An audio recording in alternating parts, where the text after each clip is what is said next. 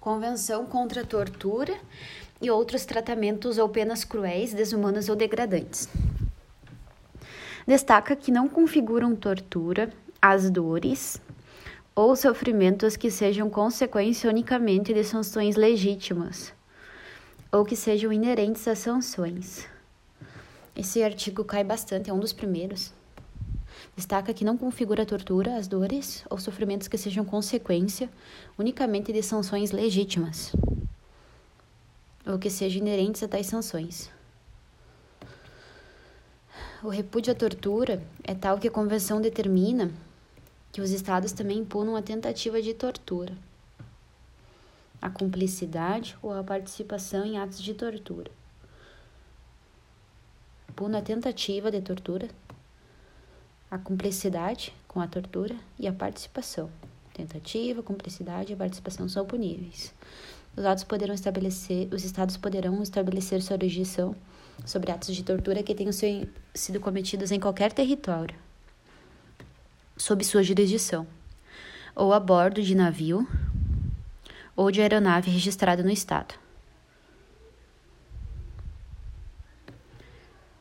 No caso, também quando o autor do, do ato for nacional desse Estado, ou quando a vítima, e quando a vítima for nacional do Estado. Hum.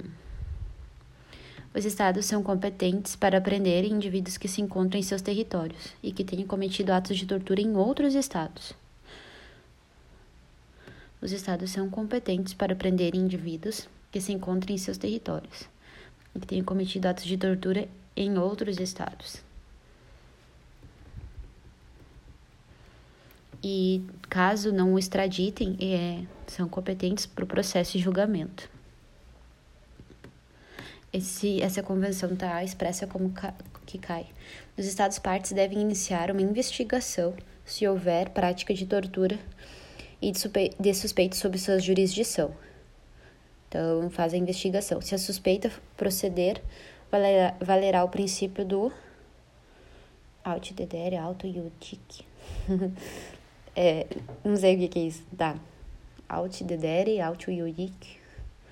Se a suspeita se proceder. Tá. Consequentemente, essa pessoa será extraditada ou punida. A tortura é entendida como crime que pode fundamentar a extradição em qualquer tratado. Por outro lado, a extradição, a expulsão ou deportação para, extra, para estado onde exista risco que a pessoa possa sofrer tortura são atos inadmitidos pela Convenção.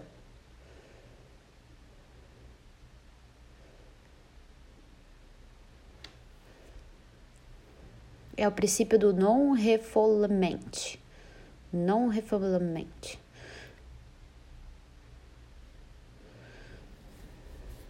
O Estado deve assegurar o direito à vítima de tortura apresentar queixa a respeito perante as autoridades competentes. Direito de apresentar queixa, então. Tomando medidas cabíveis para proteção contra qualquer ato de, de intimidação. Por fim, o torturado deverá ter direito à investigação e apreciação rápida e imparcial do fato. E, restando este comprovado, deverá fazer jus à reparação justa e adequada incluído os meios necessários para sua maior completa reabilitação possível.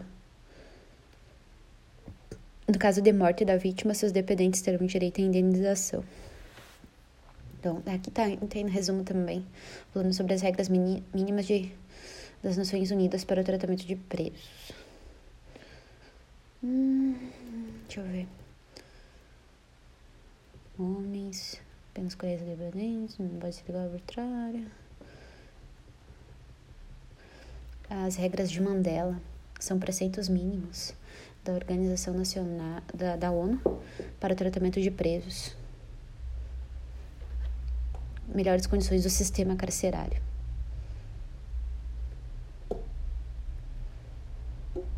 As regras de Mandela levam em consideração os instrumentos internacionais vigentes no Brasil, como Pacto Internacional de Direitos Civis e Políticos e a Convenção contra a Tortura e outros tratamentos ou penas cruéis, desumanas ou degradantes. As regras têm caráter programático e se prestam primordialmente a orientar a atuação e influenciar o desenho de novas políticas pelo Poder Judiciário para esse sistema carcerário.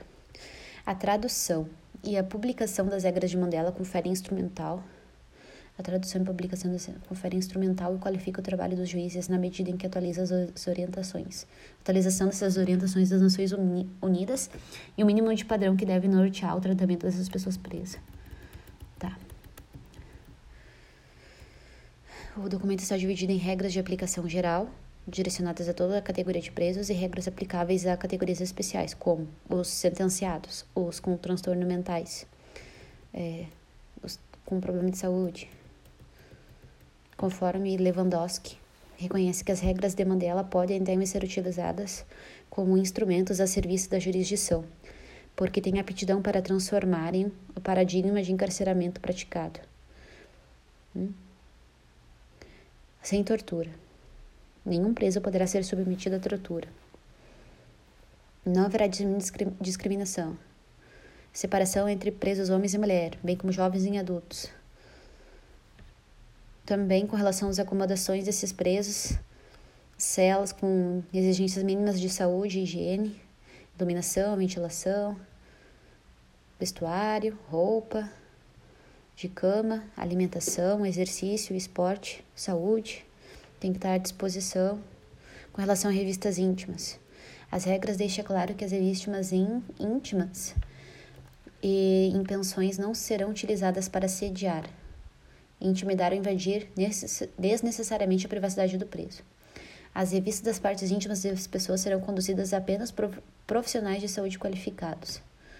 Então aqui não é por é, por carcerários, mas por profissionais de saúde, apenas por profissionais de saúde qualificados.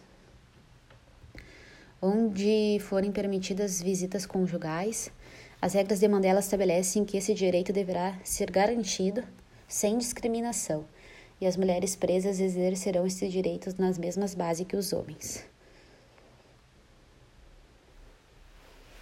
Onde forem permitidas visitas conjugais, as regras de Mandela estabelecem que esse direito deverá ser garantido sem discriminação. Visitas conjugais. Sem discriminação.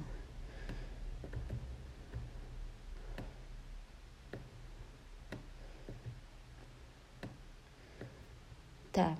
De acordo com as novas regras, os instrumentos de restrição, como é o caso de algemas, não devem ser utilizados em mulheres em trabalho de parto, é, nem durante, nem imediatamente após o parto. Em relação aos presos com transtorno mental, o documento prevê que os indivíduos considerados inimputáveis ou que posteriormente foram diagnosticados com deficiência mental, problemas de saúde severos, não devem ser detidos em unidades prisionais. Hum. Ou seja, encaminha-se eles às instituições para doentes mentais. As regras estabelecem ainda que o serviço de saúde, tratamento psiquiatra a todos. As regras que os serviços de saúde das instituições penais devem propiciar tratamento psiquiátrico, caso necessitem.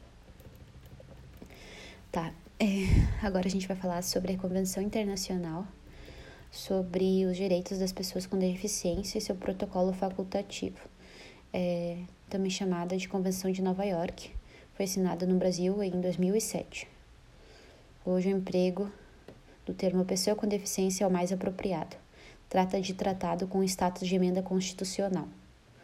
A Convenção de Nova York deve ser aplicada de acordo com os seguintes princípios: respeito pela dignidade inerente às pessoas com deficiência, autonomia individual, inclusive a liberdade de fazer as próprias escolhas, autonomia individual, inclusive a liberdade de fazer as próprias escolhas, independência das pessoas, a não discriminação, a plena e efetiva participação e inclusão na sociedade, o respeito pela diferença e pela aceitação, como deficiência faz parte da diversidade humana, igualdade de oportunidades e acessibilidade, igualdade entre mulher e homem,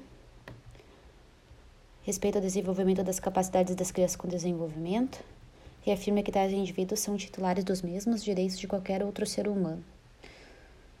Hum, justiça, prevenção, exploração, proteção disso, né? Entretanto, a Convenção também tutela questões específicas, conscientização em relação à situação das pessoas, em relação à situação dessas pessoas, conscientização em relação à situação dessas pessoas, acessibilidade, a vida independente e inclusão na comunidade. Mobilidade pessoal, habilitação, reabilitação. Hum, tá. Parte 3 foi isso. Bem pouco, mas, né?